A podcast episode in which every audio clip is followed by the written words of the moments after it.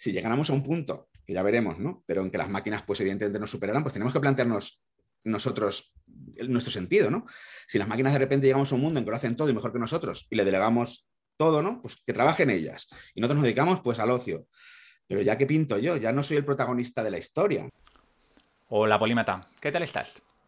La mente es uno de los mayores misterios que tanto científicos como filósofos llevan intentando solucionar desde hace milenios. La biología y la neurociencia han hecho avances muy importantes sobre el funcionamiento del cerebro durante las últimas décadas. Pero también hay algunos filósofos e informáticos que se están acercando al problema desde otro punto de vista, intentando simular una mente. Santiago Sánchez Migallón es mi invitado de hoy. Es profesor de filosofía e investigador de filosofía de la mente e inteligencia artificial. Reflexiona y divulga sobre la mente, la conciencia y la inteligencia artificial y también sobre otros temas filosóficos en su blog Von Neumann Machine. Hoy me lo voy a pasar genial, te lo aseguro, porque llevo un montón de tiempo queriendo hablar con algún experto sobre inteligencia artificial. Y Santiago, además de ser experto en inteligencia artificial, también lo es en filosofía, otra de mis pasiones. Además, la inteligencia artificial lleva, lleva unos años con unos avances alucinantes, así que quédate con nosotros porque vamos a hablar largo y tendido sobre el tema.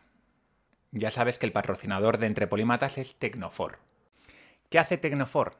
Tecnofor es una consultora de base tecnológica con el foco en la automatización de procesos. Su trabajo lo denominan Process Intelligence y consiste en estudiar la actividad de cualquier empresa y hacer un mapa de todos los procesos. A continuación, implementan herramientas para gestionar los flujos de trabajo, lo hacen principalmente con Jira, y realizan un riguroso análisis de los datos que utilizan para entender cómo se comporta tu organización de verdad. Con ayuda de dicho análisis pueden poner en marcha los cambios que sean necesarios para optimizar o rediseñar cualquiera de tus procesos. Si quieres saber más sobre ella, solo tienes que ir a tecnofor.es. Hola Santiago, bienvenido. Hola, es un placer estar aquí contigo.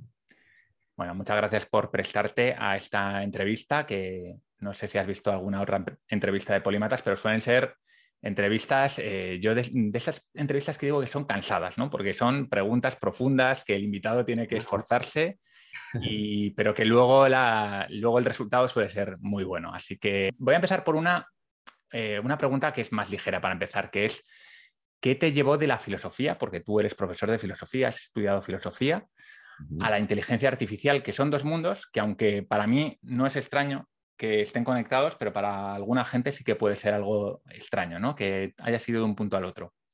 Sí, mira, yo ya de pequeño, ya yo tenía un Spectrum, un ZX Spectrum, mm. y yo me sorprendió, y para mí fue un descubrimiento y una revolución cuando era pequeño, el descubrir que se podía programar y que era eso de la programación. Y de repente, pues ya sabes que el, el, Spectrum venía con, con, de serie con un, con un compilador de BASIC y entonces pues podías ahí programar, ¿no? De una forma muy sencilla, pero a mí me pareció alucinante el decir, ¿cómo es posible que puedo hacer yo esto? Puedo dibujar, puedo componer música, puedo hacer una cantidad de cosas. Me pareció una herramienta absolutamente bestial. Me pareció, no sé, como un... Eh, que eso es mágico y, artístico. O sea, yo siempre, de hecho, siempre asociado la programación eh, con una forma de arte. no es tanto que lo es también, evidentemente, una disciplina, digamos, matemático-científica, técnica, ¿no? Pero tiene un punto ahí que me pareció sumamente alucinante. Y entonces, bueno, eh, ahí programaba yo, luego ya sí que me pasé a, estudiar filosofía, pero luego volví, volví porque, de hecho, lo recomiendo a mucha gente y creo que es una buena forma de, plantear tu, eh, tu itinerario intelectual, el coger y pues estudiar una carrera cualquiera, el campo que te guste, ser biólogo, ser geólogo, ser matemático, y luego estudiar filosofía o al contrario, mm. de manera que el, digamos, el modus operandi, la, el ethos, ¿no? La, forma de pensar peculiar que tenemos que, adquirimos cuando estudiamos filosofía, poderla aplicar a, distintos campos, pues es una cosa que yo creo que da, buenos frutos y da, buenos resultados y te puede dar una perspectiva diferente, ¿no? Cuando decías, ¿no? Un filósofo, seguramente que hablando de informática, te va a dar una perspectiva muy distinta que los típicos informáticos que son informáticos, ¿no? Y te hablan Efectivamente. De algo sumamente diferente, ¿no? Sí, yo creo que, yo creo que la filosofía es una de esas carreras o estudios que son complementarios con todo, porque te da herramientas, te da herramientas, te, entrena para, pensar de una manera multifactorial, multifacética. Eh, claro, cuando tú estudias, por ejemplo, historia de la filosofía, al principio te puedes confundir un poco porque dices, bueno, ¿cuál es la solución? Si, cada, si Platón me dice una cosa, Sócrates me Sócrates, bueno, no, Sócrates diría lo que dice Platón, pero Aristóteles me dice otra, Nietzsche me dice otra, pero precisamente eso es lo que te enseña la filosofía, ¿no? A pensar con distintos enfoques. Así que eh, yo soy amateur, pero a mí me gusta mucho leer filosofía precisamente por lo que tú dices. Mira, vamos a entrar ya de lleno al tema de la inteligencia artificial, que es uno de los temas que, tú conoces bien. Y como la gente que nos escucha no tiene por qué saber nada de inteligencia artificial, yo creo que una de las cosas que, le raya a la gente es toda la terminología, a veces confusa, que se va mezclando cosas y dicen, vale, es lo mismo inteligencia artificial que machine learning, que deep learning, las redes neuronales. Entonces, a ver si en cinco minutos aquí entre los dos podemos aclararle a la gente conceptos básicos de la inteligencia artificial para que el resto de la charla sea mucho más fructífera.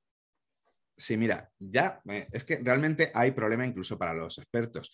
Desde que el término inteligencia artificial se acuñó, ¿no? John McCarthy a mediados del siglo pasado lo acuñó, ya es, muy problemático. De hecho, principalmente el problema viene porque eh, lo que es la inteligencia ya de por sí tú vas al campo de los psicólogos, que son en teoría los expertos en, la inteligencia, y no hay un acuerdo unánime en definir inteligencia. Unos la definen como una capacidad de adaptación, otros como una capacidad, no sé, racional de adecuar medios afines, otros, en fin, hablan de inteligencia emocional. Hay tantas formas que es, que es complicado decir. Entonces, ya por sí, inteligencia artificial es una palabra equívoca y yo creo que también ha traído muchos equívocos, ¿no? Pero bueno, inteligencia artificial significa mm, prácticamente, yo creo que abarcaría casi toda toda la informática. Hacer programas ¿no? que en su comportamiento se comporten, mm, si lo hubiéramos en otro organismo, diríamos que ese organismo se comporta de una manera inteligente. ¿no? Entonces, pues hace cosas que diríamos, bueno, pues es inteligente. ¿no? ¿Vale? Esa sería como un poco la definición general de inteligencia artificial. Luego ya si nos vamos a eh, Machine Learning, Machine Learning ya implica todo lo que, todo programa, digamos, que tenga capacidad de aprendizaje. Entonces, mm, tú puedes tener programas inteligentes que no aprendan, ¿no? Nada, ¿vale? Que no tengan capacidad de aprender por sí mismos, que les tengas tú que enseñar todos y siguen siendo inteligencia artificial, ¿vale?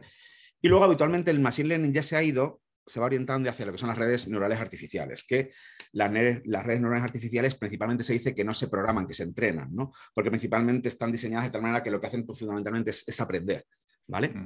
Y luego ya el deep learning, es cuando ya nos referimos a redes neuronales de aprendizaje profundo, es decir, que tienen muchas capas, que son redes pues, monstruosamente grandes, ¿no? entonces tienen una capacidad de aprendizaje brutal, ¿no? y es lo que se está mm. diseñando hoy en día. Entonces, básicamente, pues sería un poco... Me, gusta mucho el resumen. Podríamos decir que primero de todo viene la inteligencia artificial, que como tú dices, yo creo que es una de esas palabras comodín que muchas veces se utilizan como para parecer guay, pero claro, ¿qué es la no inteligencia artificial? O sea, ¿cómo puedes crear un software que no sea inteligente cuando precisamente una de las definiciones de inteligencia es capaz de resolver problemas. Y el software siempre se ha creado. Pues, una calculadora, no es inteligencia artificial, una calculadora de bolsillo. Claro, claro, claro. Oh. Y me parece muy interesante porque parece, por lo que dices, que el Machine Learning viene antes del Deep Learning, ¿no? Porque entiendo que lo primero que se empieza a hacer es trabajar con redes neuronales muy sencillas y luego, luego nos damos cuenta de que eso está muy bien para problemas muy sencillos, pero que cuando la cosa se complica necesitas ese deep learning, que son redes neuronales con múltiples capas. Eh, no nos vamos a poner a explicar técnicamente cómo funcionan, pero, pero que en definitiva son mucho más finas ¿no? a la hora de, aprender. Y, tenemos por aquí también otro de los temas que sé que te apasionan, que es la evolución. Tendríamos también la comparativa entre lo que sería un animal donde prácticamente todo viene cableado de serie, que sería la inteligencia artificial clásica de la programación de toda la vida, de, en C o en Pascal o en lo que sea. Y por otro lado tenemos lo que es más parecido a, un mamífero o un humano, que son animales donde la carga de aprendizaje es muy importante, incluso más que lo que le viene de serie, ¿no? Podría ser un poco así esa, esa comparativa. Sí, de hecho, eh, los seres humanos, eh, una de las cosas que nos caracteriza es lo que se llama la neotenia. Nosotros cuando nacemos, de hecho, se, suele decir que nacemos de forma prematura. Eh, prácticamente un, bebé recién nacido es alguien que todavía está incompleto, absolutamente un ser indefenso que si lo dejas en la naturaleza no sabe hacer nada, se muere a los dos días, ¿vale? Porque tenemos una fase de aprendizaje larguísima, larguísima. Entonces, en ese sentido nos parecemos mucho más a lo que son los, las redes neurales artificiales actuales, ¿no? En el sentido de que, de que estamos durante, ya digo, gran parte de nuestra vida, incluso luego, aunque nuestro, cuando vamos creciendo, esa capacidad de aprendizaje disminuye con la edad, ¿no? ¿Vale? Aún así, la seguimos manteniendo durante, durante toda nuestra, nuestra vida. Mm. Entonces, sí, puede, puede, puede entenderse. Una curiosidad que tengo es si existen también algunos eh, sistemas de inteligencia artificial que aprendan y que no estén basados en redes neuronales, porque de lo que se suele hablar son de las redes neuronales, pero no sé si hay algo, alguna otra tecnología que ha quedado un poco en desuso que... Sí, de hecho, sí que puedes hacer, es muy fácil hacer un sistema que aprenda. Eh, tú cualquier sistema que recoja información del entorno y esa información la utilice para sus fines, de algún modo está aprendiendo. Tú puedes hacer un coche, digamos, un cochecito teledirigido, ¿no?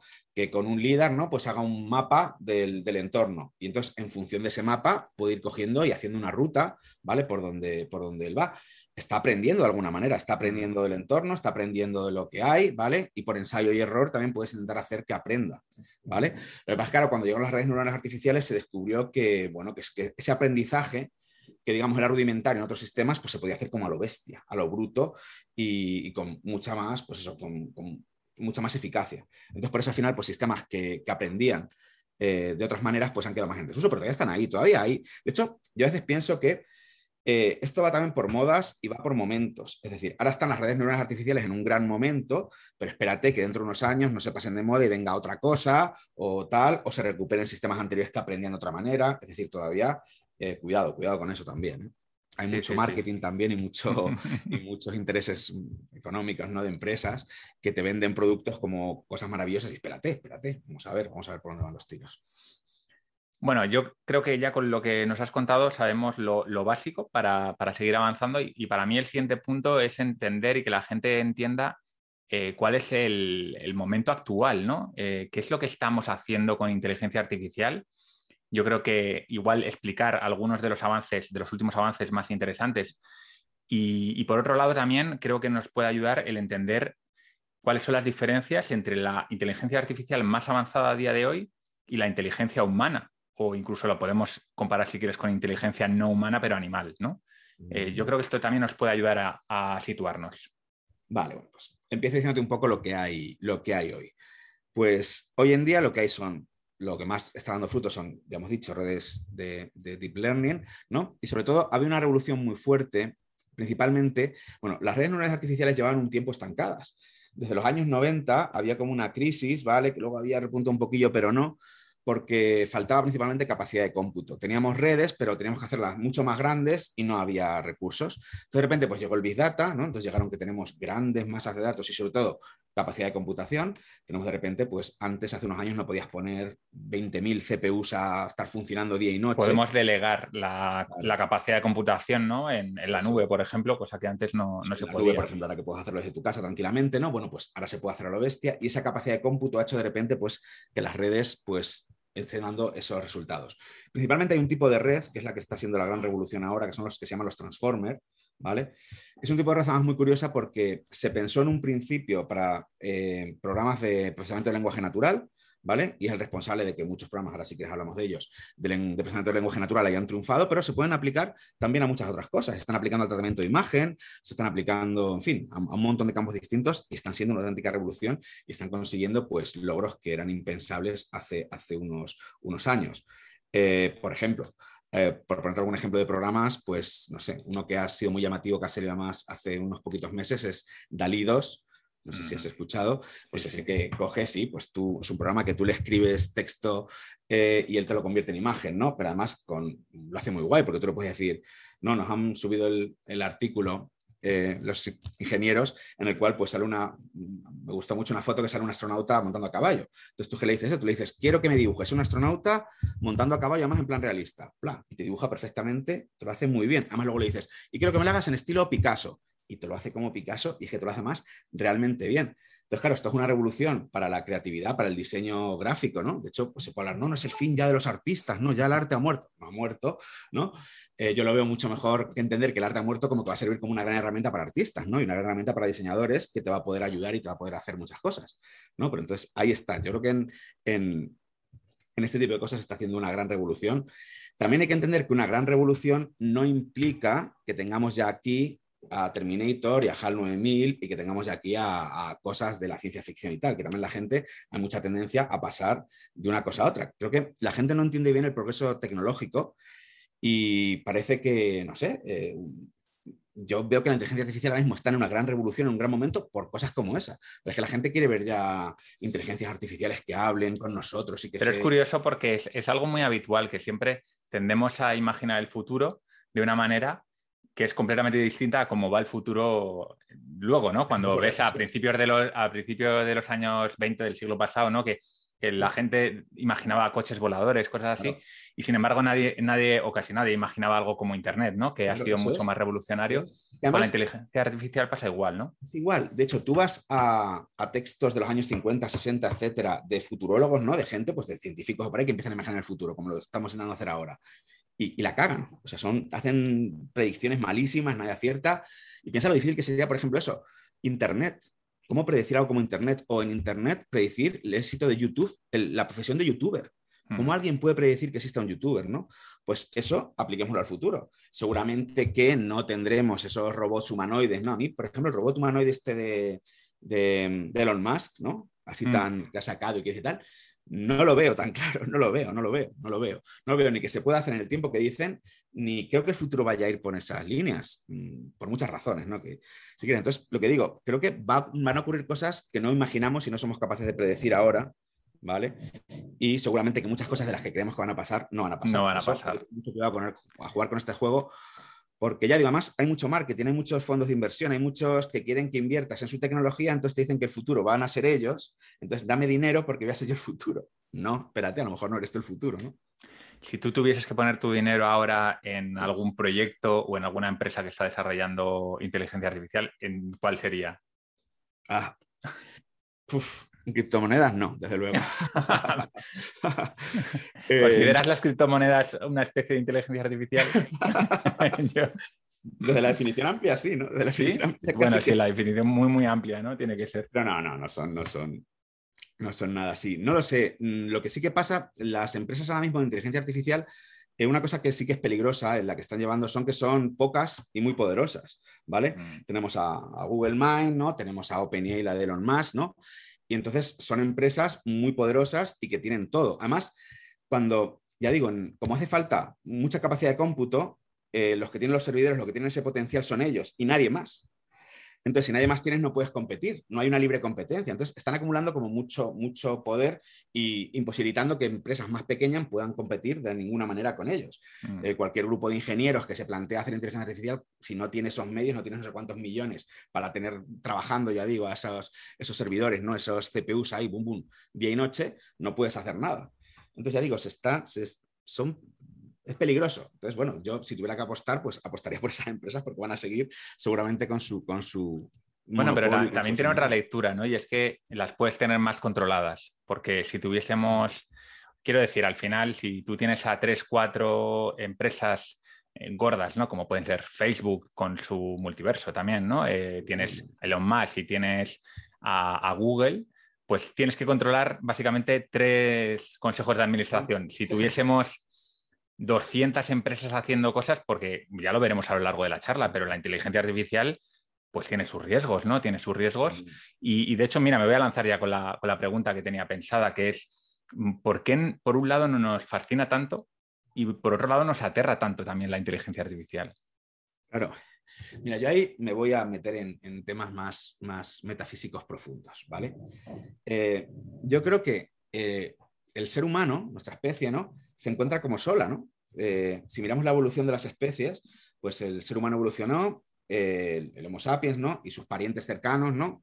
Su árbol evolutivo, pues se fue quedando. Los neandertales, que era lo más parecido a nosotros, se extinguieron y nos quedamos solos. Nuestra especie más parecida, evolutivamente hablando, son los chimpancés.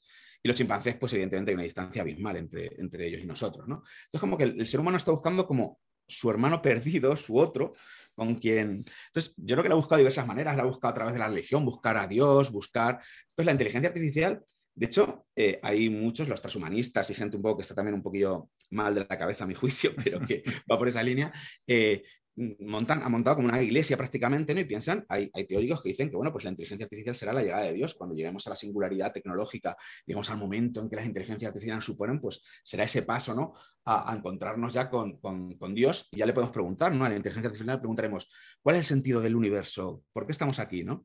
Y tendremos ese, esa búsqueda final, ¿no? Metafísica de, de, de, de lo otro, ¿no? Pues yo creo que por ahí van un poco los tiros.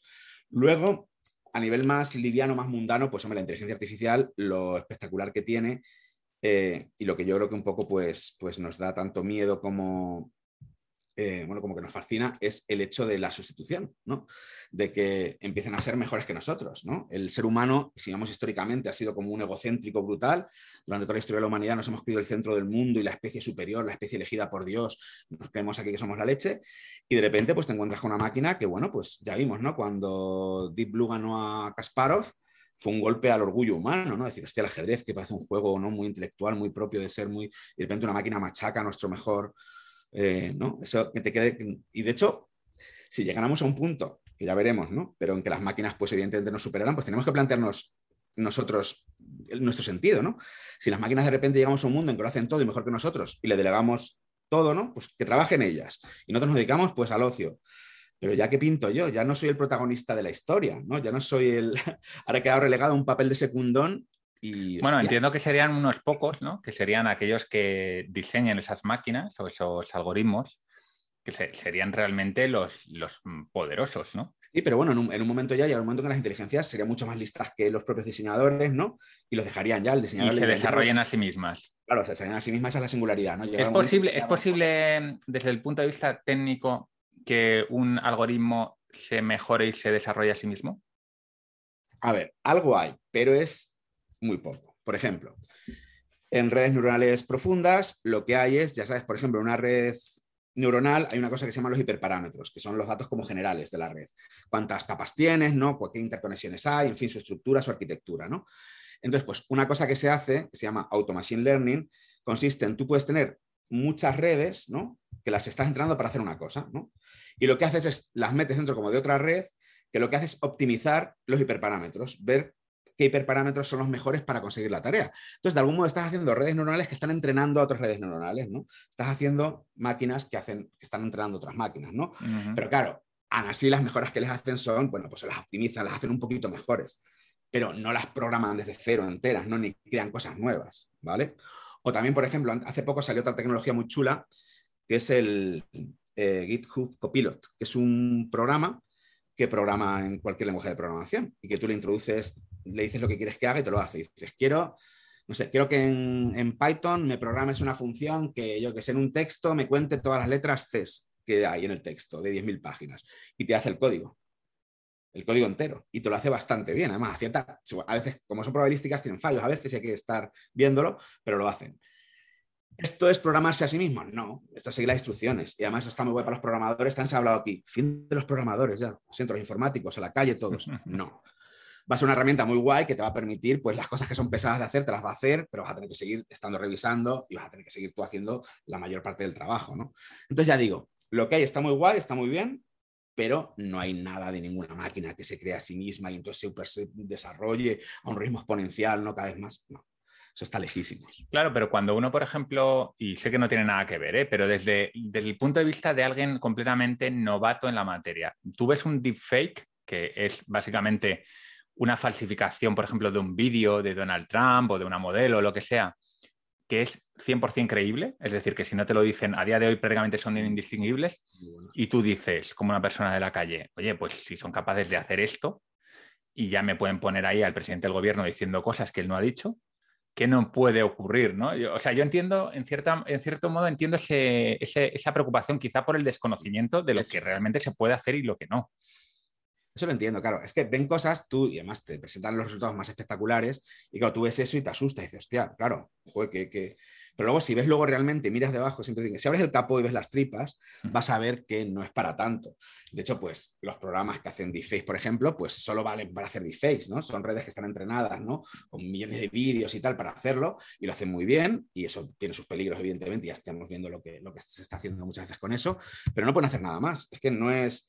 Mm, una de las cosas que hay que entender todavía es que lo que tenemos es lo que se llama la inteligencia artificial estrecha, ¿no? la WIC, eh, es la palabra en inglés, que es que tenemos todavía, como siempre, además siempre ha sido así, grandes hiperespecialistas. Es decir, yo tengo un programa excepcionalmente bueno, incluso mejor que el nivel humano, ¿vale? En hacer una única cosa, ¿vale? Pero no sabe hacer más, ¿vale? Entonces yo tengo un programa que me hace deepfakes increíbles, ¿vale? Pero ya está, no hay otra cosa. Entonces no puedo extrapolarlo a otra cosa. Entonces no hay, no hay peligro, no hay riesgo, no, no, no va a hacer más cosas. Entonces, claro, la gente se piensa como, eso quizá también por el problema del término inteligencia artificial.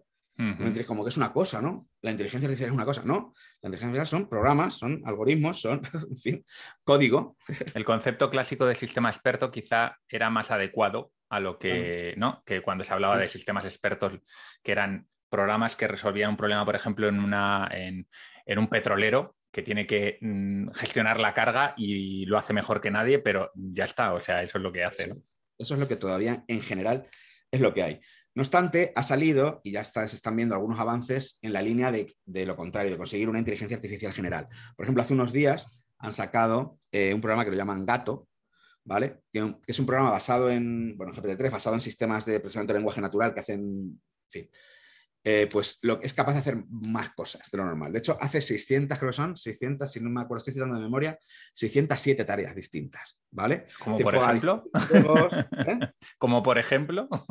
sí, pues bueno, juega distintos videojuegos, por ejemplo, ¿vale? Y sabe jugar bastante bien, un brazo mecánico, en fin, puede pilotar un coche, puede hacer como, como muchas cosillas así de este tipo, ¿vale? Entonces, pues claro, ya han dicho, hostia, eh, mira, mira, mira, mira, ya estamos, oh, oh.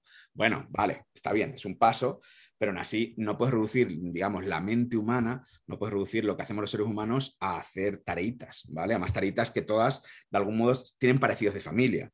Es decir, eh, jugar a los videojuegos, quieras o no, pues es mover siempre un muñequito en un entorno, ¿vale?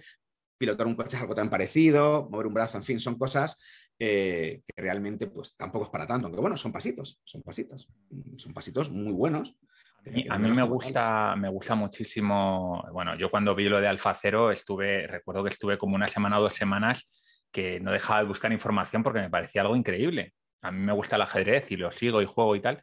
Y, una de las cosas que más me sorprendió de Alfa Cero fue cuando escuché a gente como Carlsen, el, campeón del mundo, o, gente así muy, muy top, diciendo, eh, lo increíble de Alfa Cero es que me está enseñando a jugar de formas que yo nunca me habría planteado.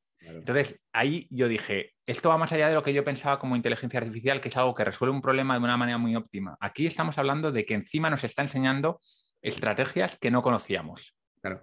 Es que lo guay de Alfa Cero es que él empezaba a jugar desde absolutamente cero, ¿vale? Solo sabía las reglas y venga a jugar. Entonces, los demás programas que se habían hecho hasta el momento se basaban ya, tenían el típico árbol de aperturas, ¿no? Tenían, o sea, digamos, todo el conocimiento ajedrecístico humano lo llevaban cargado, ¿vale? Pero un poco la conclusión que yo saqué es que ese conocimiento es una lastra, es un, o sea, es problemático. Eh, te hace jugar, te hace aprender de los humanos, pero también jugar, aprendes los defectos de juego de los humanos, ¿vale? Entonces, Alfa Cero estaba libre de eso. Alfa Cero no tenía ningún lastre, Alfa Cero era puro aprendizaje. Jugar, jugar, jugar, jugar, jugar. Entonces, claro, empezó a haber líneas que los humanos, pues por ejemplo, es el típico, ¿no? En cualquier, en, el ajedrez humano, pues llega el típico gran maestro que dice, pues esta apertura queda refutada porque he hecho un estudio y he visto que de no sé cuántas formas, pues esto te lleva a malos resultados. Por lo tanto, ya no vamos a probar más o esto queda ya fuera de, no jugamos la siciliana variante del dragón, ¿vale? Pero de repente, pues Alfa Cero la explora hasta niveles infinitos, ¿vale? Y se da cuenta que realmente es buena, pero claro, con una visión muchísimo más amplia que los ejercistas humanos. Bueno, entonces fue una revolución. Se, vio un nivel de ajedrez años luz de lo que jamás se había jugado. Entonces, claro, por eso fue una revolución y por eso los grandes maestros se están entrenando con Alfa Cero y están jugando. Sí, sí, fue una cosa absolutamente increíble. y con el Go pasa lo mismo, ¿no? ¿Y, tú crees que eso se puede trasladar a otros ámbitos de la vida para que nos ayude a ser más creativos? guay. Esto, es, esto a mí, para mí, lo que voy a contar ahora es lo más importante. ¿Qué hacen básicamente las redes neurales artificiales? Buscan patrones, exploran rutas, como si dijéramos, que no, que bueno, que para los seres humanos no llegamos a tanto, ¿vale?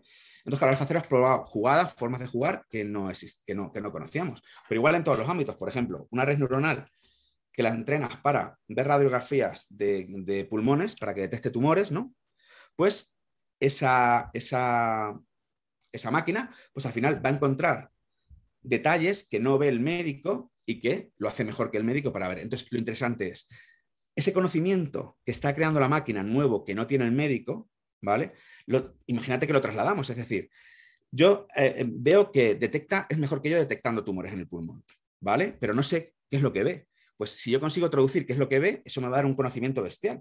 ¿Vale? Se fija en que realmente hay una manchita, la mancha que ves en el pulmón, pues hay, si la mancha es de un color tal y se combina con otro color tal, es seguro hay cáncer, ¿no? Eso no lo ha visto el humano. Pues si conseguimos traducir eso, pues tendremos una fuente de conocimiento, o sea, bestial, impresionante, ¿vale?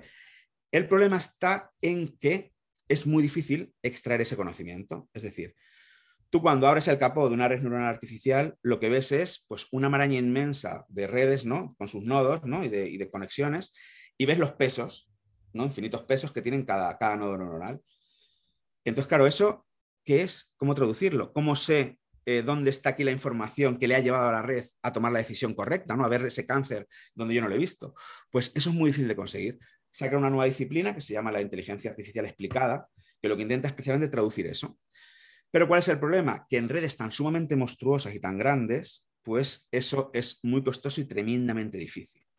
Se están inventando nuevas técnicas, a ver si por aquí, por allá, ¿vale? Pero ahí está lo bueno, si consiguiéramos trasladar lo que, el conocimiento que están creando, ese conocimiento distribuido, que conocen las redes, a nuestro, para poder comprenderlo y utilizarlo, ahí tenemos una revolución en el conocimiento bestial. Podremos llegar a cosas que, están lejos de, lo que nosotros entenderíamos, ¿no? Y eso es, Totalmente. sería eso es lo gordo. la chicha, la chicha de la cuestión. Yo, desde luego, cuando, cuando vi lo de Alfa Cero, eso es lo que me, eso es lo que me maravilló. Lo demás, dices, bueno, vale, una, una mucho más bestia que Stockfish, pero eso es una cuestión de grado, ¿no?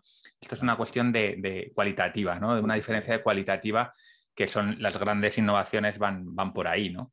Em, el tema este de, la oscuridad mm, de, los algoritmos de Machine Learning también es algo que a mí me interesa y yo además sé que, a ti también te interesa mucho el tema ético y creo que podemos explorarlo un poco porque, claro, cuando tú, por ejemplo, en un futuro, si no es que se está haciendo ya, tienes un algoritmo de inteligencia artificial seleccionando personal perfectamente, ¿no? Grabando a la gente y viendo cómo habla y tal, y dice, este es el bueno, Claro, el problema es que no te dice por qué es el bueno, ¿no? Pero, pero, tú sabes que si lo fichas, te hace muy buen trabajo y por lo tanto lo utilizas.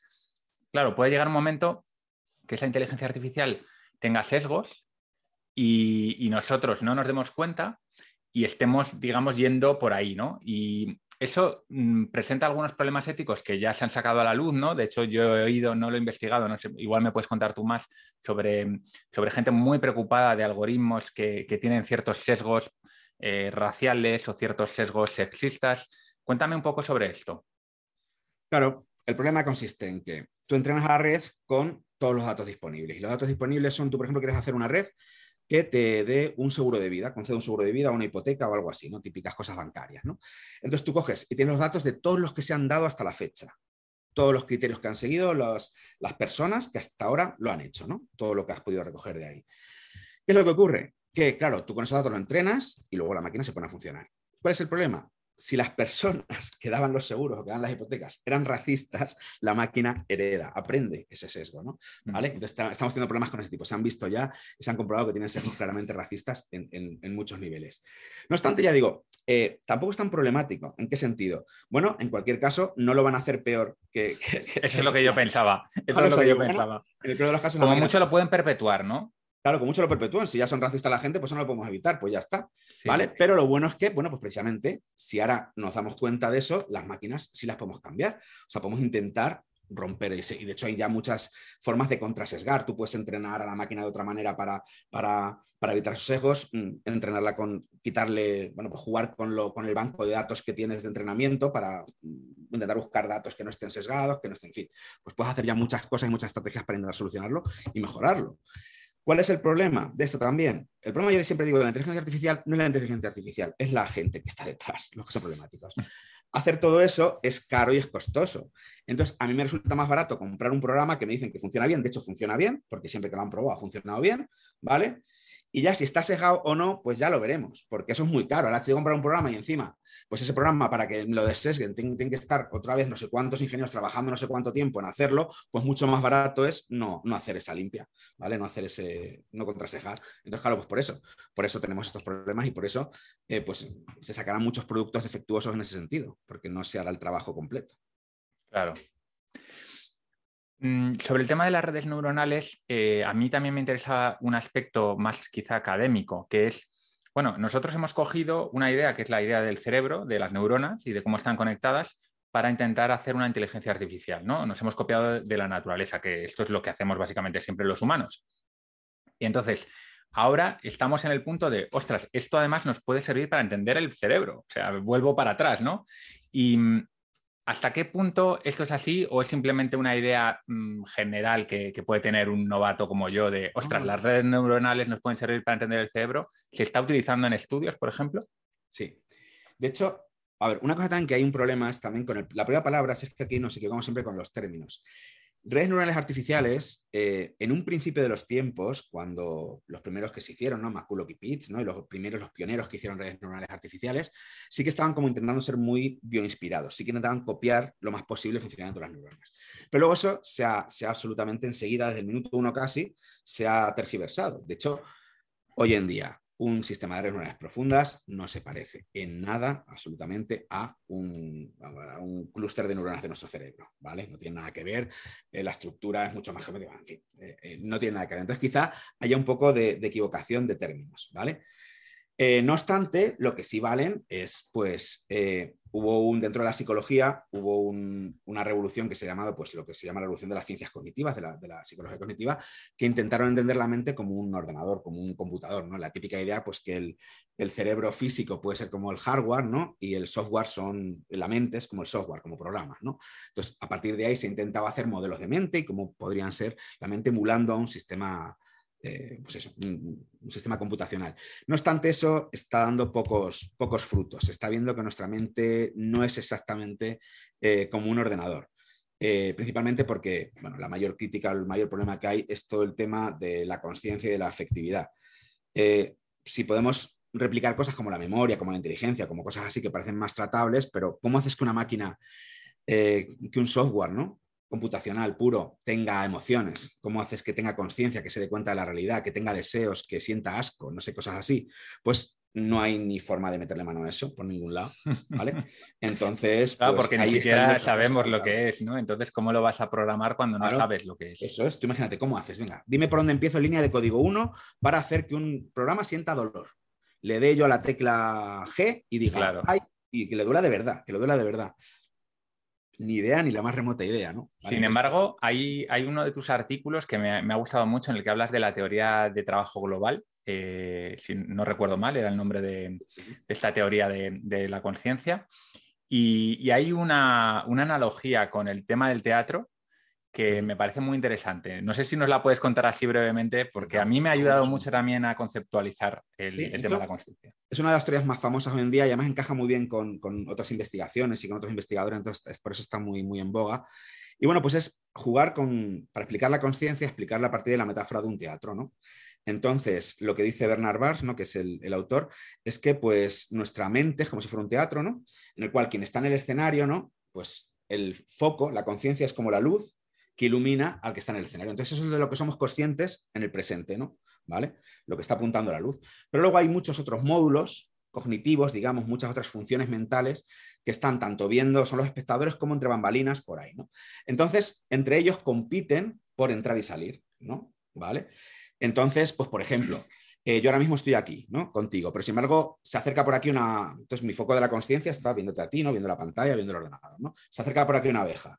¿Vale? Entonces, de repente, pues eh, mi oído, que es otro módulo cognitivo, ¿no? Cerebral, coge y oye el zumbido de la abeja y entonces dice, ahí va. Entonces rápidamente entra en el escenario, empuja, no te empujaría a ti, me empujaría a la, visión que tengo de ti y se pondría a decir, mira, mira, no, no, una abeja, una abeja, alarma, alarma, alarma. Entonces rápidamente me alertaría, miraría a la abeja, ¿no? pues ya me comportaría, no huiría, ¿vale?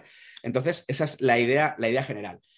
Y la, la tesis fuerte, la tesis interesante para, de algún modo, que nos dice algo de la conciencia en ese sentido, es que lo que tiene la experiencia consciente, lo que tiene de importante, lo que está en el foco de luz, es que esa información es disponible para muchos otros módulos. Es decir, todo el público está viendo lo que, es, lo que se está viendo en el escenario. Entonces, todos esos módulos pueden hacer uso de esa información.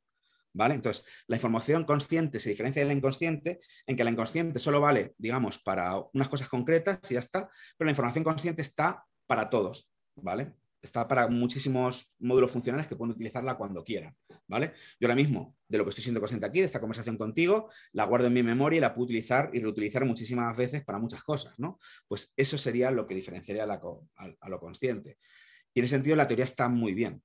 Y además, ya digo, coincide con muchos datos neurológicos y coincide con, otros, con investigaciones de otros investigadores potentes en el campo, entonces por eso está en boga. El problema que tiene es que aún así eh, eso se podría hacer de manera inconsciente por un computador. Es decir, yo podría hacer, crear un sistema con esa estructura, ¿no?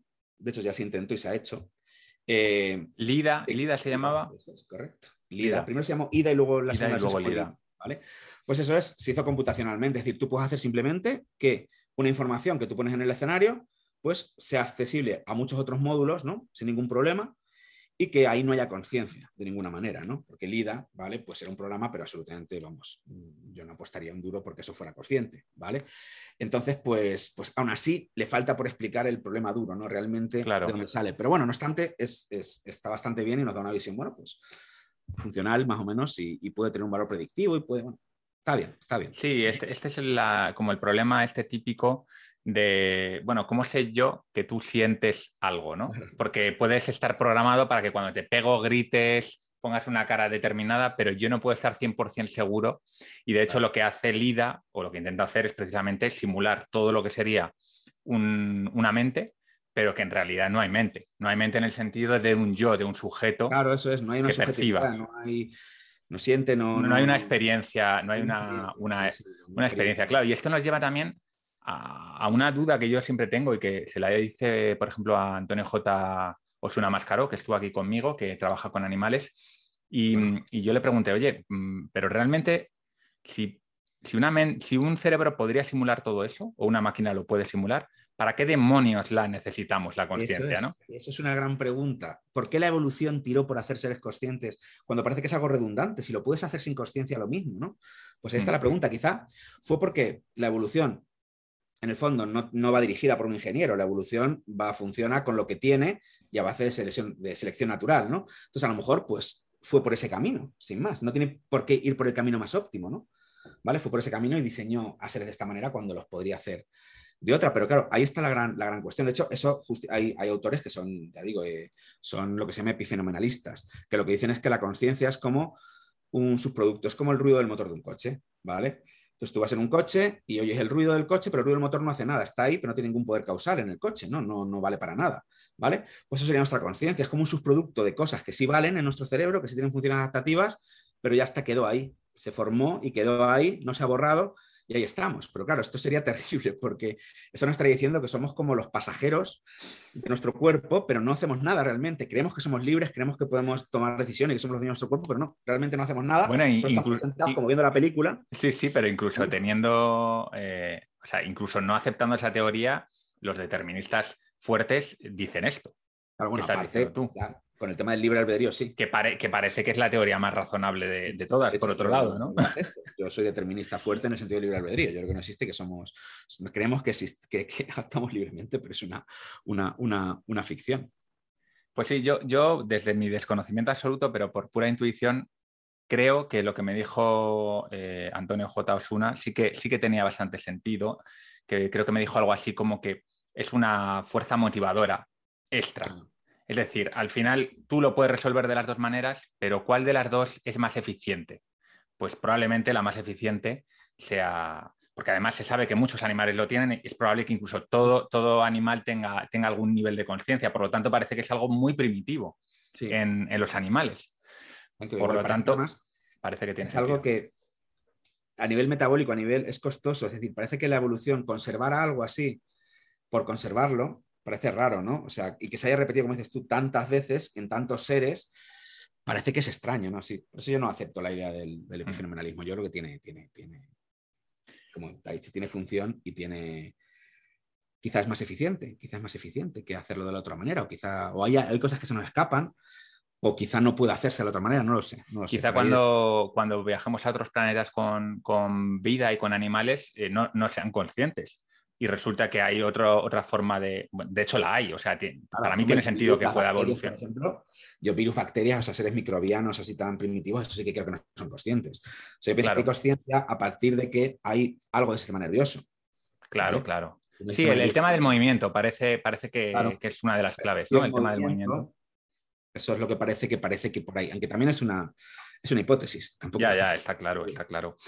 Mira, eh, vamos a hablar un poco sobre la parte, vamos a desarrollar un poco más la parte ética y legal de, este tema, que yo creo que también da, para muchísimo, ¿no? Porque según los robots eh, y los algoritmos van simulando cada vez mejor el comportamiento humano, tanto el físico, ¿no? Que ya hay robots que parecen humanos casi como mental. Em, nos tenemos que preguntar por las implicaciones éticas que tiene todo esto. Y yo le veo como dos caras, ¿no? En primer lugar, la responsabilidad moral que podrían llegar a tener las inteligencias artificiales o los robots. Y por otro lado, ahora, o sea, lo, lo tratamos por separado, pero te digo las dos, ¿no? Y por otro lado, si creamos una inteligencia artificial que es indistinguible de un ser humano, ¿deberíamos otorgarles derechos? que esa es otra pregunta, ¿no? Eh, igual que se habla del tema de los derechos de los animales ahora, eh, también podríamos empezar a hablar del tema, porque yo te voy a decir una cosa, yo cuando veo a un robot de estos que se parecen un poco, no mucho a los humanos, y les putean, yo me siento mal. Otra cosa, sí. empatizamos muy rápido, empatizamos muy rápido con los que son parecidos a nosotros, ¿verdad? Sí, sí, sí. Si es una tostadora, no. si es una tostadora, no, pero si ya se parece ahí a un ser humano, sí. Sí, entonces, no sé, cualquiera de los dos temas que por el que mm, prefieras empezar a hablar. Claro, pues con el tema de, las inteligencias artificiales como agentes morales, ¿no? Como qué responsabilidad ética pueden tener ellos, es un tema muy complejo. ¿Por qué? Porque claro, realmente, por un lado, van a tener que tomar, los robots van a verse eh, obligados a tomar decisiones éticas, ¿no? Típicos eh, dilemas éticos que si, pues eso, si tienes un robot, un robot eh, humanoide, ¿no? Como los de Elon Musk, ¿no? Y lo tienes cuidando a los niños en la casa y hay un incendio y tiene que elegir si salvar, solo puede le dar tiempo a salvar a un niño, ¿no? Y tiene que elegir salvar a un niño, a la abuela o al perro, ¿qué hace? ¿A quién elige, no? Entonces tiene que tomar una decisión que claramente diríamos que es ética. Si el, si el robot, por ejemplo, salva al perro y deja de morir al bebé, pues todo el mundo diríamos quizá, no, pues hombre, mejor salva al bebé antes que al perro, ¿no? Eh, entonces, claro, tiene que tomar decisiones, pero claro, si esa inteligencia artificial no tiene conciencia, no tiene emociones, no empatiza, no tal, porque es pura, puro código, ¿cómo puedes pedirle responsabilidad a una máquina pura? Es como, no sé, pedirle responsabilidad a tu móvil si se escacharra, ¿no? Si funciona mal y comete un error, le regañas, lo castigas, ¿no? Eres mm. responsable de lo que has hecho. No, pues evidentemente tu móvil no tiene responsabilidad. Entonces, claro, puede haber agentes morales sin responsabilidad ¿O qué tipo, sobre quién recae esta responsabilidad? Pues hombre, todavía la idea principal es sobre el fabricante. Es decir, si todavía tú mm, eh, les puedes poner un código ético al robot, ¿no? Puedes ponerle un código y decir, tú mira, si te encuentras en esta situación, no salvas al perro, salva al bebé, ¿no? Y tú le puedes indicar. Entonces ya está, si está programa, pues la culpable es el programador o la empresa o los que, o los que vendan. El problema estará en cuando la máquina sea más autónoma y aprenda más. Claro, si ya va aprendiendo mucho y ya toma las decisiones no en base a lo que le han enseñado, sino en base a lo que va aprendiendo ella, ahí ya, claro, ahí sí que realmente ya la responsabilidad del empresario o del ingeniero puede decir, no, no, mira, yo es que esto lo he aprendido sola, yo no se lo he dicho, yo no lo he programado, entonces ya no me, yo yo no soy responsable. Entonces, claro, ahí se empieza, empieza a haber problemas. Y empezamos a que tengamos que darles algún tipo de, responsabilidad moral, ¿no? es curioso, una responsabilidad moral sin yo, sin emociones, sin tal, sería, raro. Pero ahí seguramente que hay que empezar a jugar y hacer figuras legales porque esto va a ocurrir muy pronto. Con los coches autónomos, pues, pues está, sucediendo ya. Y ese es otro de los grandes problemas que hay, por los que no salen. Los coches autónomos no solo no están saliendo porque tecnológicamente todavía se pensaba que iban a estar ya, pero no están, sino por todo el problema legal que hay todo el pifostio legal con realmente quién va a ser el responsable si el coche atropella a tal persona o no otra. ¿no? Claro, porque de repente centralizas la responsabilidad de, en el futuro, por ejemplo, millones y millones de coches en una sola compañía, incluso en una sola persona o en, un solo, o en una sola junta, ¿no? Y claro, es, es, un tema delicado, por un lado, ¿no? Pero bueno, yo creo, que es, yo creo que es lo suyo, porque es una forma también de obligar a las empresas a que, a que hagan las cosas bien, porque si no... Claro, hombre, eso es fundamental. Lo que tú decías antes de desarrollar estos módulos de ética, estos que yo creo que también es interesante, ¿no? Hasta qué punto podemos, por ejemplo, desarrollar redes neuronales que aprendan de ética. Sí, se pueden hacer perfectamente. Se puede hacer, entiendo que sí, porque al final son patrones, ¿no? Fijarse claro, son patrones de comportamiento. Darle buenos patrones, claro, habría que darle buenos patrones. ve una imagen de un hombre ayudando a una abuelita a cruzar la calle. Pues ahí lo premias, lo refuerzas, ¿no? Eso está bien. Ves a un hombre pegando al anciano, robándole. Eso está mal, ya está. Bum, bum, bum, lo vas entrando con ejemplos y consigues una máquina que sea éticamente más, mejor. De hecho, en, eso, mm, yo estoy en contra un poco de la opinión popular. Eh, la gente piensa, tiene miedo a las máquinas, no, pero por culpa del cine, en las películas, no Terminator y tal. Eh, yo siempre digo, si tengo que poner a un silo militar, a un silo de misiles nucleares, ¿no? ¿A quién pongo de responsable? ¿A un ser humano o a una inteligencia artificial bien hecha, robusta, bien pensada y tal? Pues es mucho más probable que la persona humana se vuelva loca y la líe y la cague y dispare el misil sin deber y sea el fin del mundo, que lo haga un programa si está bien hecho, de verdad un programa al que le metes 35.000 condiciones una detrás de otra que se tienen que dar para que realmente lance el misil, se va a equivocar y va a errar en todas antes que un ser humano que le pase cualquier cosa. Las inteligencias artificiales son mucho más fiables en general que las personas. Lo que pasa es que eh, uno tiene la idea de las películas, que a mí siempre me da esto mucho coraje, que no es típica escena que está el programador programando, ¿no? Y se le cae el café en el teclado, ¿no? Entonces, eso echa un chispazo y de repente la máquina se vuelve loca y se vuelve asesina y quiere conquistar el mundo. No, hombre, eso no pasa. Esto no va a pasar nunca. Si tienes un programa bien testado, bien hecho y tal, con muchas capas de seguridad, eso no te va a fallar nunca si lo haces bien. Claro, el problema es hacerlo bien, gastarte la pasta y, tenerlo bien. Pero... es un sesgo muy, muy humano ese, ¿no? De confiar en el doctor, pero por ejemplo estos programas que están haciendo diagnósticos ahora con Big Data, con inteligencia artificial y que, probablemente los hagan mucho mejor que cualquier doctor, porque, porque tienen, digamos, el conocimiento de miles de doctores, ¿no? Porque al final tampoco es que ellos sepan de la nada, son a partir del conocimiento filtrado. Pero aún así, la mayor parte de la gente, en caso de duda, si no conoce bien el tema, va a decir, yo prefiero que sea un doctor, si no le importa. o, que, o, esta gente que dice, no, me va a operar un robot. Y yo, de puta madre. O sea, yo personalmente, porque, sé, porque sé que ese robot ha tenido que pasar unos controles brutales para poder. El robot nunca va a llegar sin dormir, nunca va a llevar borracho a la operación, nunca va a llegar enfadado con su mujer y cabreado y que eso pueda hacer algo, ¿no? El robot siempre va a hacerlo en general con mucha más fiabilidad y eso es lo que yo creo que hay que transmitir un poco a la gente. Eh, en general, ya digo, eh, si lo hace ahí, ahí tienes, tienes muy cerca ese paso siguiente que es, oye, ¿y por qué no nos ayudan a elegir a los mejores políticos? ¿No? Porque pues si, si, lo hago para una cosa, ¿por qué no lo hago para la otra? Ya están trabajando. De hecho, los políticos están utilizando el Big Data, están utilizando claramente. Yo siempre digo aquí, por ejemplo, me gusta poner un ejemplo que digo, el ejemplo de la corbata amarilla. Ponte que ahora mismo yo tengo una red neuronal y la entreno viendo todos los discursos de todos los políticos de la historia de la humanidad, que tengamos imágenes, ¿no? que tengamos datos de ellos, todo lo que han dicho, todas sus apariciones en la radio, en la tele, todo lo que han escrito, sus discursos, todo lo analiza, ¿vale? Y eso lo cruzas con sus resultados electorales, con qué éxito han tenido, ¿vale? Vamos a suponer que yo de repente me descubre mi red neuronal que todos los que el último mitin de la campaña han ido con una corbata amarilla han ganado las elecciones.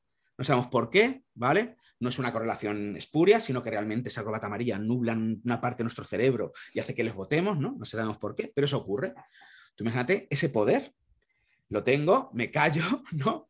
Y le digo a mi político de turno, ponte la, la corbata amarilla, ¿no? Pues eso no con este ejemplo es muy tonto, evidentemente no hay nada así, pero se está haciendo. Los políticos claramente están trabajando con Big Data, están trabajando viendo qué tienen que decir, qué no tienen que decir, qué tienen que usar, ¿vale? Pero claro, lo están usando contra nosotros. Luego sería como claro, yo, yo lo que digo es al revés. ¿Cuál va a ser mejor? Que hagas todo eso, pero que, que, al final la red eh, neuronal se base también en información objetiva sobre buen gobierno. Y entonces me diga, los, los que han dicho tales cosas luego han sido mejores. Y, y, de hecho hay por ahí, no, sabría daros la fuente, pero hay por ahí un listado de los mejores presidentes de Estados Unidos eh, que está tabulado de una manera con, datos concretos y con cifras. Bueno, supongo que no es perfecto, pero bueno, más o menos, ¿no? Han intentado hacer un trabajo. Bueno, pues hacer eh, algo de eso y cruzarlo con todos esos discursos, con todas esas intervenciones y, que nos ayudasen a nosotros, pobres mortales, que encima nos están manipulando, intentar hacer un voto un poco más eh, razonable, ¿no? Es interesante. Hombre, aunque aquí te pones así, lo suyo sería dar el siguiente salto, que ya que la propia inteligencia artificial sea la que gobierne. Oye, pues sí, venga, yo, voto por eso. Ella misma analiza todo lo que se ha hecho bien y lo hace. ¿Tú crees que llegaremos a ese punto? En, estoy hablando de 100 años vista, 200 años vista. Eh, yo creo que no, porque todavía yo creo que no, tienen no son tan potentes para conseguir algo así. Creo que el tema, por ejemplo, de la política de la decisión es un tema muy complejo y no creo que por mucho análisis de datos puedas llegar a, realmente eh, llegar claramente a lo mejor. También es que tenemos también la idea de que siempre llegan, ¿no? De que las redes neuronales siempre llegan al final a encontrar patrones que son mejores y tal. Hay veces que no. A veces que se quedan en patrones y que no hay más donde rascar, ¿vale? Es decir, que su porcentaje de aciertos no llega más y no hay forma, ¿vale? Entonces, no lo sé, no lo sé, pero no creo Hay veces que tampoco tienes tantos ejemplos de entrenamiento, ¿no? Como para que sea buena. Pasa potencia, en fin, tampoco no son tan, tan ultra potentes como, como nos quieren a veces vender y eso se ve, se ve. ¿Vale? Y muchas veces fallan, y digo, no hay manera, no hay manera. Hay veces que se quedan estancadas y si la entrenas más, el problema del sobreentrenamiento, ¿no? Y ya no lo hacen bien, empeoran, y si la entrenas con más datos, van a peor. ¿vale? Entonces hay veces que no funcionan tanto. Yo creo que la política es algo tan complejo y con tantas variables que determinan el voto de la gente que yo creo que no lo sé, que no sé si se podría, aunque se intentará. Yo, yo creo que hay un tema también psicológico de, lo que hablábamos antes, de que es muy difícil que la gente confíe. De momento, ¿eh? igual hay un cambio cultural importante y la gente lo empieza a ver como aliados, pero claro, ya estamos hablando de pura ciencia ficción, que bueno, que yo sé que a ti te gusta mucho también la ciencia ficción. yo lo que pienso esto es dejar eso ¿Va a aceptar la gente dejar el mando? ya no mandamos. a los hombres, a muchos hombres nos gusta mandar, nos gusta gobernar y el que quiere ser presidente es porque quiere mandar. Dejar que manden otros, ¿vale? Aún sabiendo que lo van a hacer mejor, pero que, dejaremos que otros eso, perder el papel primordial. Yo creo que los riesgos van, más porque cada vez haya personas que tienen herramientas que les dan un poder eh, multiplicativo brutal. Entonces, igual que tú dices, oye, hay muchos políticos que están estudiando ya con Big Data, pero claro, eso dentro de 20 años será como, eh, yo que sé, como los chiles. O sea, en inteligencia artificial no serán nada. Tendrán herramientas mucho más potentes. Y entonces el saber que hay gente que está trabajando con esas herramientas para hacer un poco lo que ellos quieran, eso sí que da un poco de miedo. No, no porque vaya a ser la propia inteligencia artificial la que tome las decisiones, pero sí que les apoyen en esas, en esas decisiones, ¿no? Ese es. El problema son las personas que hay detrás, no la inteligencia artificial. No claro. el Terminator, sino el que fabrica el Terminator. Y entonces, ¿tú crees que deberían ser, eh, empezar a ser reguladas ya precisamente para intentar evitar en un futuro este tipo de problemas? ¿O, crees que eso cortaría un poco el, la innovación? Hay, hay, mucho aquí de lo que, y es un, tema problemático. Y también el, el principal problema que hay con la tecnología es que va siempre infinitamente más rápido que las legislaciones.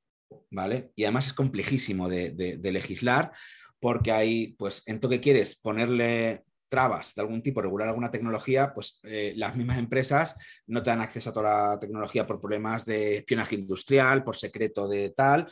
Entonces es complicadísimo regular esto. Se está haciendo, se están intentando y hay muchísimos proyectos hoy en día, hay muchísimos. Hay, de hecho, es un campo, dentro del derecho, es un campo muy fructífero, que a quien le guste, pues le animo a que se meta en ello porque eso está haciendo mogollón de trabajo ahí para intentar regularlo, porque claro, que hay que regularlo. Hay que regularlo porque, claro, tú imagínate, cualquiera, ¿no?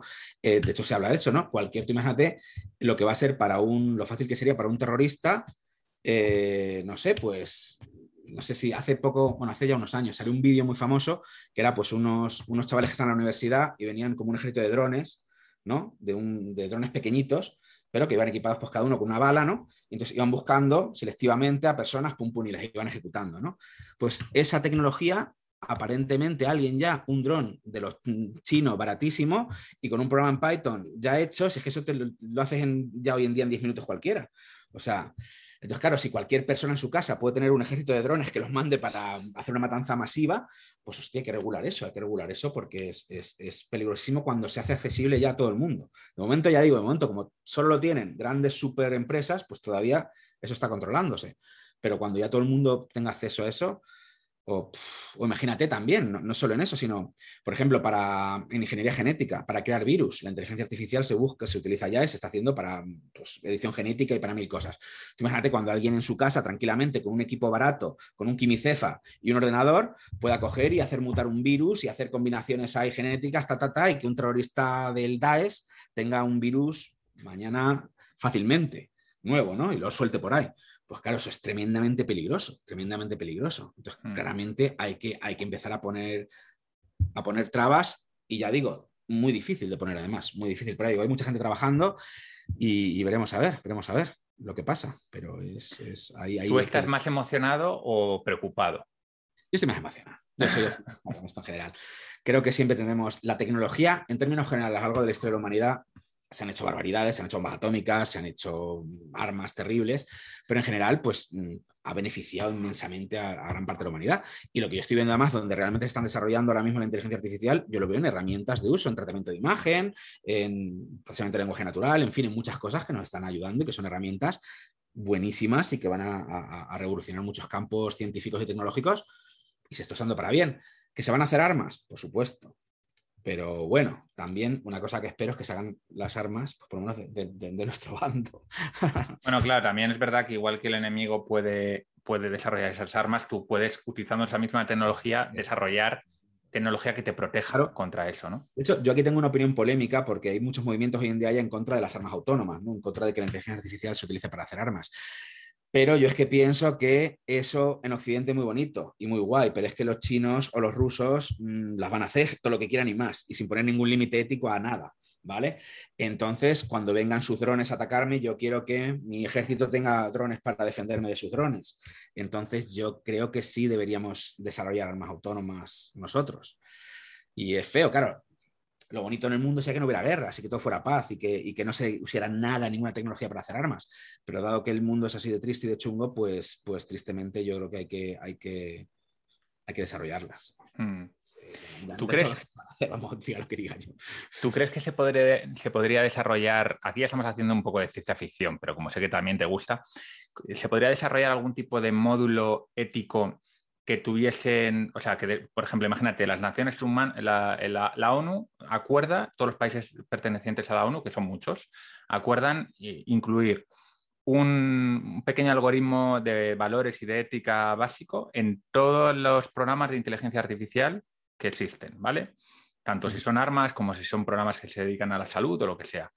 Y que de alguna manera ese programa pueda controlar una serie de básicos límites para que no se traspasen. ¿Tú crees que eso es una idea de olla mía o, o se podría llegar a hacer algo parecido? Un modelo, simplemente hacer las instrucciones. Hoy en día, por ejemplo, una de las cosas buenas de las armas autónomas artificiales es que por ejemplo, en una guerra, ¿qué es lo que está pasando en Ucrania?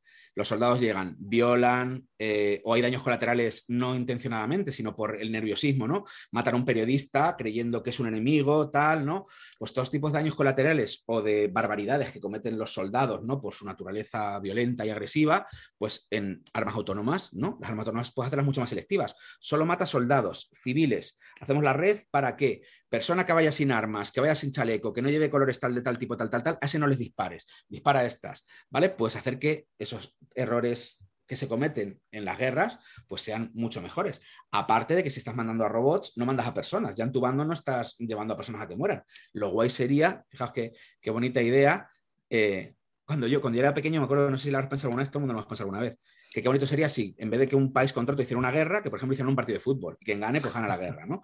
Pues algo así con las máquinas, que vayan las máquinas a luchar. Yo mando mi ejército de drones y de tanques autónomos y tal, contra el otro, se inflan ahí y quien gane, ganó, ¿no? ¿Vale?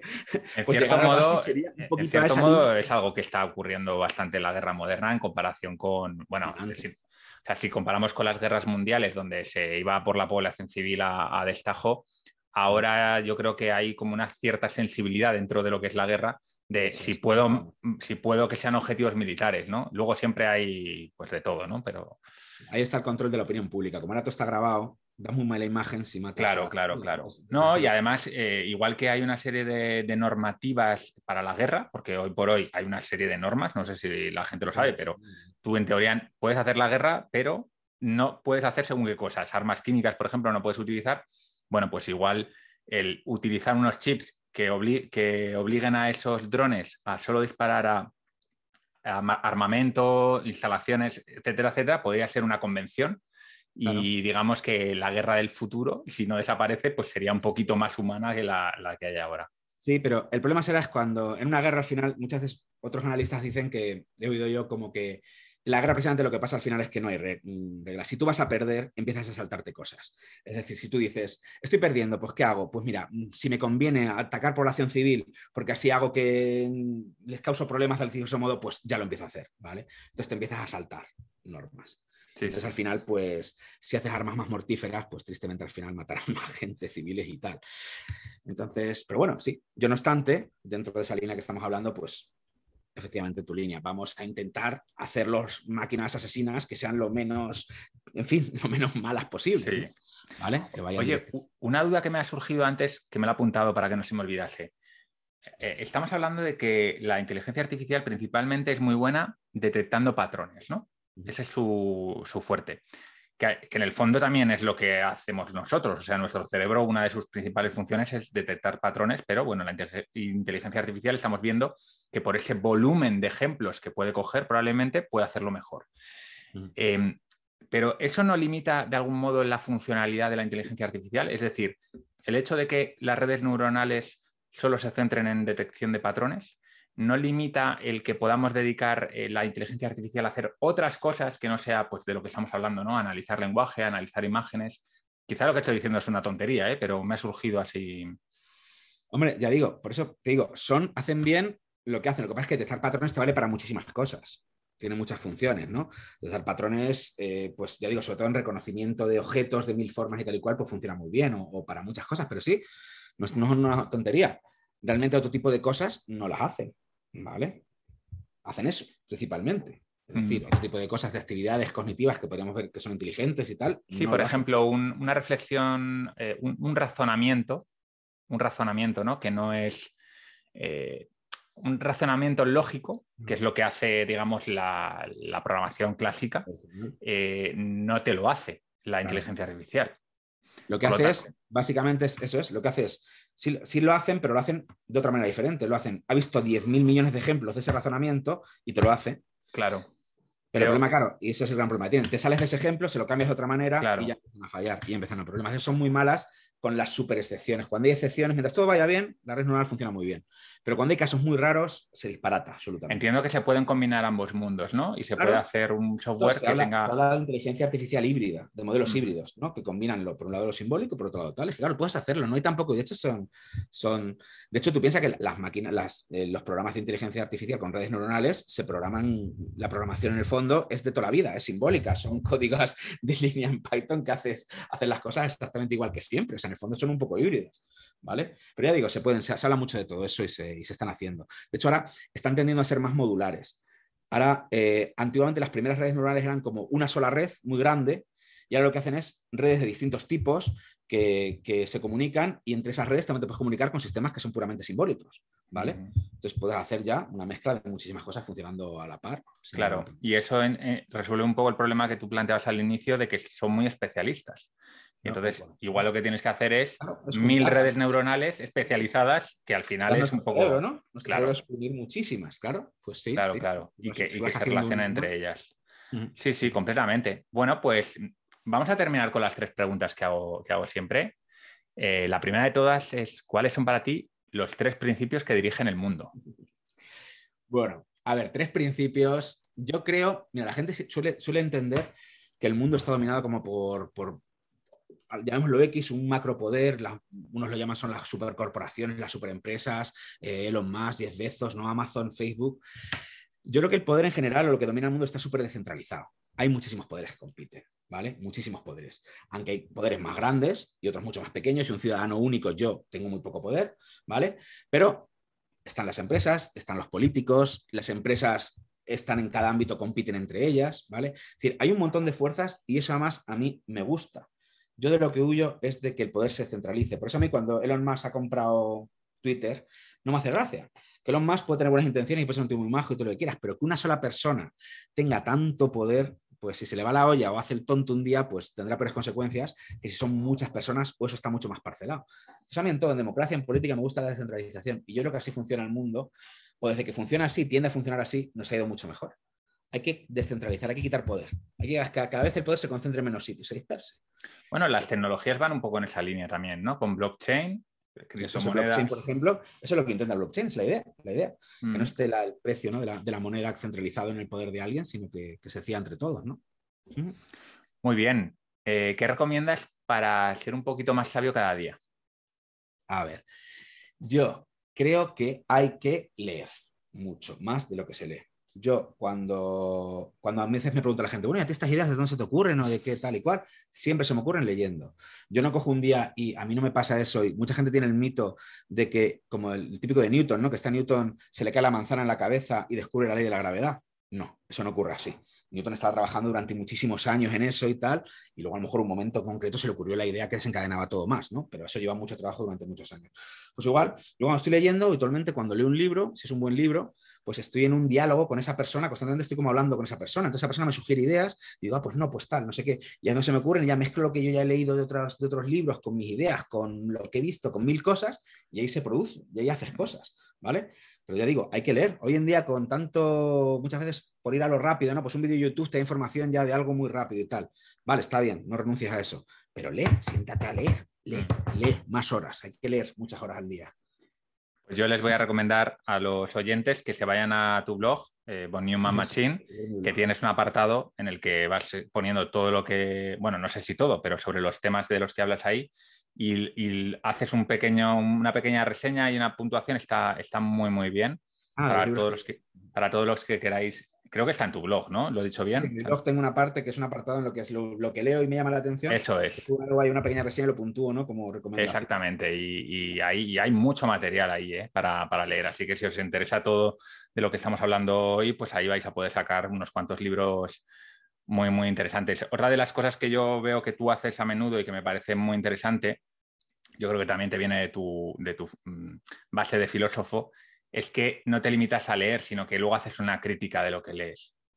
Es decir, o sea, al final es, vale, muy bien, me he leído este libro, pero voy a ver de lo que dice el autor lo que, mover. O sea, pensar es mover lo que lees, es, lectura en movimiento. Tú cuando lees algo dices, ah, qué bien, ya está, pues no, eso que leo, está bien, está mal, ¿en qué se equivoca? ¿Qué puedo sacar para mí? ¿Qué, puedo, qué puede ser útil para tal? ¿Qué tal? Pues muévelo, lo paso está. Si no es algo, un libro es un, no vale para nada. y ya por último, eh, ¿a qué tres personas, tres polímatas digo yo? Porque yo intento, yo intento entrevistar siempre a gente como tú, que en definitiva no eres un mega especialista, sino que tienes tus especialidades, pero luego además eh, conoces de otras cosas, ¿no? ¿Qué tres personas te gustaría que entrevistase? A ver, tres personas, pero te, centras en. Tienen que ser españoles, pueden ser extranjeras, pueden ser. Que hablen español, porque, claro, si no va a ser un poco difícil. vale. No lo sé, te digo alguno. Mira, por ejemplo, hay un que conozco un, eh, a un psiquiatra, Pablo Malo. Sí, ya me lo han recomendado varios. Pero Pablo me dio calabazas hace tiempo, tengo que volver a intentarlo. Ah, ah pues pero entonces te recomiendo yo, te recomiendo yo. lo, vuelvo a intentar, lo vuelvo a intentar. Pues está muy guay porque ese tiene, además tiene un libro que sacó hace poco que se llama Los peligros de la, moralidad, mm. En donde hace un análisis muy chulo de los orígenes de la, ética y cómo eso hoy en día, pues cómo, cómo funcionan las redes sociales, cómo funciona, en fin, el mundo, el periodismo, tal, lo hace, lo, lo analiza y es muy chulo, muy chulo. A mí me parece un libro muy guay y es un tío muy interesante y bueno, podría estar bien. A ver, te digo alguno más. Por ejemplo, eh, Antonio Dieguez Lucena es un profesor de la universidad, es un filósofo también de la Universidad de Málaga y ese es experto en transhumanismo. Analizó mucho transhumanismo. Si te gusta eso de los transhumanistas, de la seguridad tecnológica, un poco de meterte en el a lo bestia ya más en el rollo de todo lo que es la lucha también contra quitar el envejecimiento, ¿no? De cómo transformarnos tecnológicamente a lo bestia, ¿no? Pues todas esas ideas, tal, él, probablemente será el mejor especialista que hay en España y en el, y en el mundo, ¿no? Lo que es castellano parlante, ¿vale? Entonces yo creo que ese podría, podría molar, podría molarte. Y un tercero más, a ver, dentro de, te voy a recomendar, por ejemplo, dentro de lo que yo conozco, pues por ejemplo, el director de la UNED, Jesús Zamora Bonilla, filósofo de la ciencia. Me suena mucho. Sí, están, son gente que son activa en Internet, tenía también un blog, tenía... Y, bueno, pues es un filósofo que, ya digo, se ha centrado en, filosofía de la ciencia, tiene publicadas también algunas novelas y también es un tipo interesante y que sabe mucho de muchísimas cosas y que, bueno, pues sobre todo ahí es ciencia. Ahí si quieres profundizar en la ciencia, metodología científica. Filosofía de la ciencia, estupendo. Pues me, me interesa mucho, además bueno, es un tema que podría haber hablado contigo también, pero bueno, por, centrarnos en alguno de los muchos temas que conoces. Sí, este es quizá mi tema. al, final, eh, ya, te digo que llevaba tiempo eh, persiguiendo a un perfil como, como el tuyo y me, costaba bastante. Así que, pues nada, eh, Santiago, ha sido un placer y cualquier cosa que pueda hacer por ti para devolverte el favor, pues ya sabes dónde estoy. pues muchas gracias, me lo pasa muy bien. Ha estado muy bien la entrevista. Venga, hasta luego. Bueno, Polimata, pues eso ha sido todo por hoy. Yo creo que en una hora, hora y cuarto tenemos una visión bastante completa, bastante buena de lo que es la inteligencia artificial y qué es lo que está ocurriendo en estos momentos, que es muchísimo. Si te interesa mucho el tema, te sugiero que te vayas ahora mismo a Von Newman Machine, el blog de Santiago, y le sigas, le sigas porque tiene un contenido excelente. Y por supuesto no quiero irme sin agradecer a Tecnofor, a mi patrocinador, que es quien está patrocinando estos entre polímatas y que me ayuda a que este proyecto sea sostenible. Sin más, me despido, soy Val Muñoz de Bustillo, nos vemos la semana que viene.